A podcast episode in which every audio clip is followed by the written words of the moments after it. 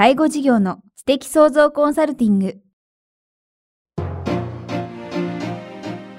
ポッドキャスト介護事業の知的創造コンサルティングでは、介護事業サービスを充実させるヒントはもちろん、介護事業特有のマーケティングや数字を具体的にするアカウンティングの知識を身につけていただける番組です。番組では脳の専門家である長谷川義也がビジネスにおける脳の使い方もお伝えいたします。このポッドキャストは、成熟期、衰退期に向かう介護事業を継続、発展させるためのノウハウを提供する医療法人ブレイングループがお届けします。で、労働保険の話をします。いわゆる労災ですよね。でこれね、なんで僕こういうことをまた経験したかっていうとね、まあ、労災って皆さん大体わかるじゃないですか。業務上通勤による労働者の負傷疾病というのに対してねあの働いてる間に事故を起こしたらどうするのかっていうことなんですがこの得する話のところにねこれ何を書いたかっていうとね障害保障年金受給者がその対象疾患が原因で死亡すれば障害保障年金差額一時金が支給される。これねよく僕もよく分かんなかったんだけどこれ社会保険労務士さんに教えてもらったんですが例えば僕の患者さんがいたんですね。30歳代の時に労災で交通事故で寝たきりになったんです。ご両親はそのためにわざわざ仕事を辞めて介護をしてるんだよね。で生きてるうちはその労災からお金が入るんだけどじゃあこの人死んじゃったらどうなるんだろうっていうことなんですね。それはわざわざ子供の寝たきりになってしまった子供のために両親が仕事を辞めたのはいいけどじゃあ本人死んじゃった後両親はどうやって生活するの？って言った時に何が重要かっていうと我々の診断書の病名らしいんですよね。例えば交通事故に伴う宣言性意識障害で寝たきりであります。その人が亡くなりました。はい。最後は気管支肺炎で亡くなりましたって言ったらそれでバサッと終わりなんです。ご家族は何も支給されることはない。その時に医者が交通事故に伴う遷延性意識障害をもとにして気管支肺炎で亡くなったって書いたらあときちっともらえるわけなんです。そんなこと俺知らんてって僕思ったんですね。だから医者の書く診断書っていうのはね結構大事なんだね。あの昔ですねうちの母親がですね大腸がんで入院したわけですね。大腸がんだって分かったから入院したわけです大学病院にね。で入院してしばらく経って手術をしてから退院をしたわけです。だからがん保険の起点は入院した日でしょと思うわけです。私の後輩がですね何を考えたか手術日を起点にしちゃったんですね。そうすると何日分かもらえる額が少ない。でそれクレームを言うとですね保険会社の人が言うわけです。いや先生主治医の先生が書かれたものですからそれが正しいんです。本当に医者ってのは忙しいもんだからね。だから僕も今回自分がですね所得保障保険だけやるときは全て鉛筆書けで日付を書いておきました。もう何も考えるな。この上をなぞれというふうにしてあの主治医の先生に書いてもらいました。もうそうでないとね特に所得保障保険なんて間違えやすいんですよ。だって入院なら間違いないよ。入院は日にちが決まってますけど所得保障は働けなかった日にちを書かないといけないからすごく間違いやすい。だからそういうのはもう鉛筆で書くぐらいの形をしなければいけない。ただこの本当に労災の話なんかしますとですね、まあ、皆さんが思ってる以上、まあ、皆さんも思っていただいてるのかわからないんですが医者が書く診断書名ってすごい力を持ってんだな。特に1回書いたら修正期間からね。先ほどお話しした障害年金なんかまさにそうなんですよ。障害年金簡単に僕今お話をしたんですが実は障害年金をもらうだけに一つのサイトがあるぐらい大変なんですよ。障害年金は今もらえない人が全国で約10万人ぐらいいるとされています。これのいくつかは医者の不適切な診断書が原因だとされているんです。だけど1回書いちゃって通らんかったらもう1回ひどくして書き直すってことができないんですよね。それはそうですよね。あすいません今回障害年金落ちちゃいましたから通りませんですからもう一回ちょっと書き直してちょっともうちょっと重く書きましたって通るもんではない。だから僕なんかは障害年金の書類というのは一番ストレスを感じて書きます。これ通らんかったらまあ次ない。その代わり通れば一生もらえるのが障害年金であるわけなんです。次は失業給付ですね。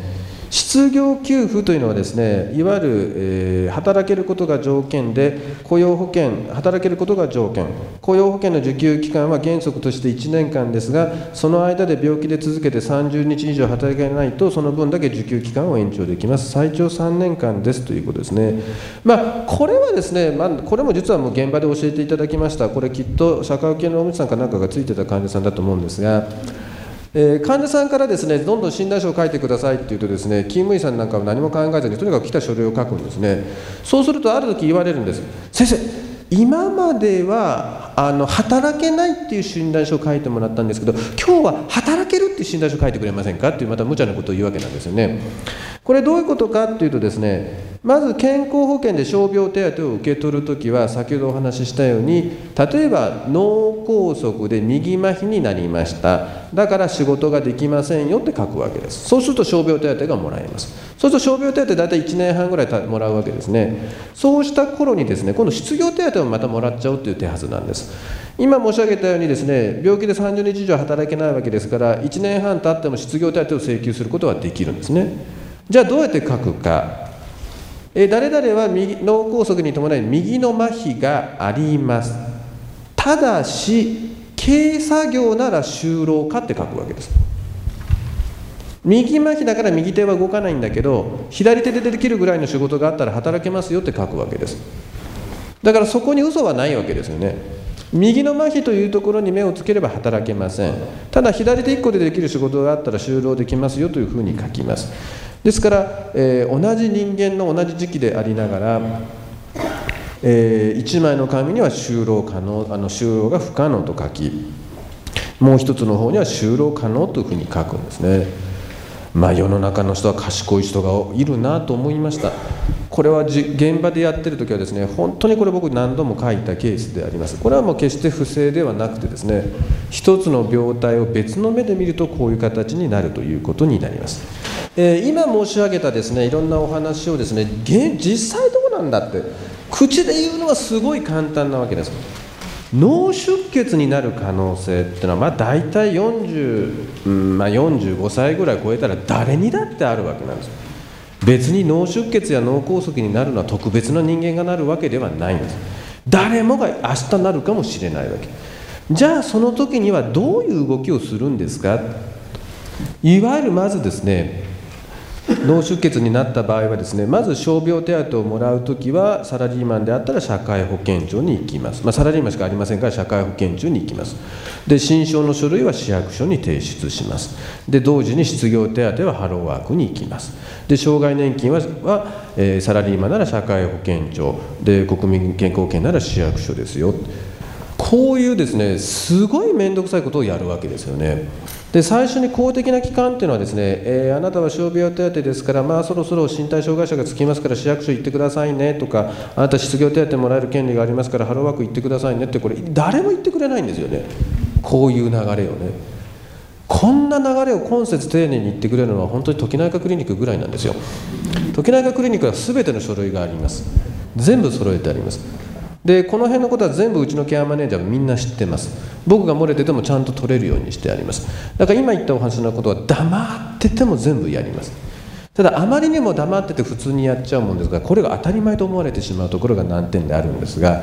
ただ本当に口で言うほど現実は簡単ではなくてこんだけの社会保険庁行ったり市役所行ったりハローワーク行ったりってことがですね実際やっぱりある程度年齢を取ったですね。例えば旦那さんが脳梗塞になった場合の奥様なんかはこういうことをやらないといけないんですね。だからあのこの中でもやっぱり社会保険とですね国民健康保険というのはものすごい差があるもんですから僕なんかだから経営者仲間なんかに言う場合はですねあのよく皆さん税理士さんなんかが行くとですね実際の社会保険料の負担のことだをいろいろ言ったりするんですが僕はある意味いろんな意味で恵まれているという意味でもですね法人なりっていうのはですねとっても重要ではないかなというふうに思っております。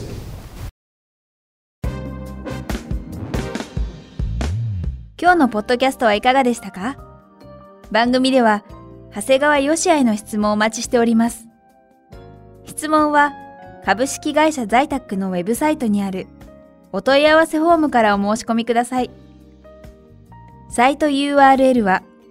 http コロンスラッシュスラッシュ brain-gr.com スラッシュ zaitac http コロンスラッシュスラッシュブレイン -gr.com スラッシュ在宅です。それではまたお耳にかかりましょう。ごきげんよう。さようなら。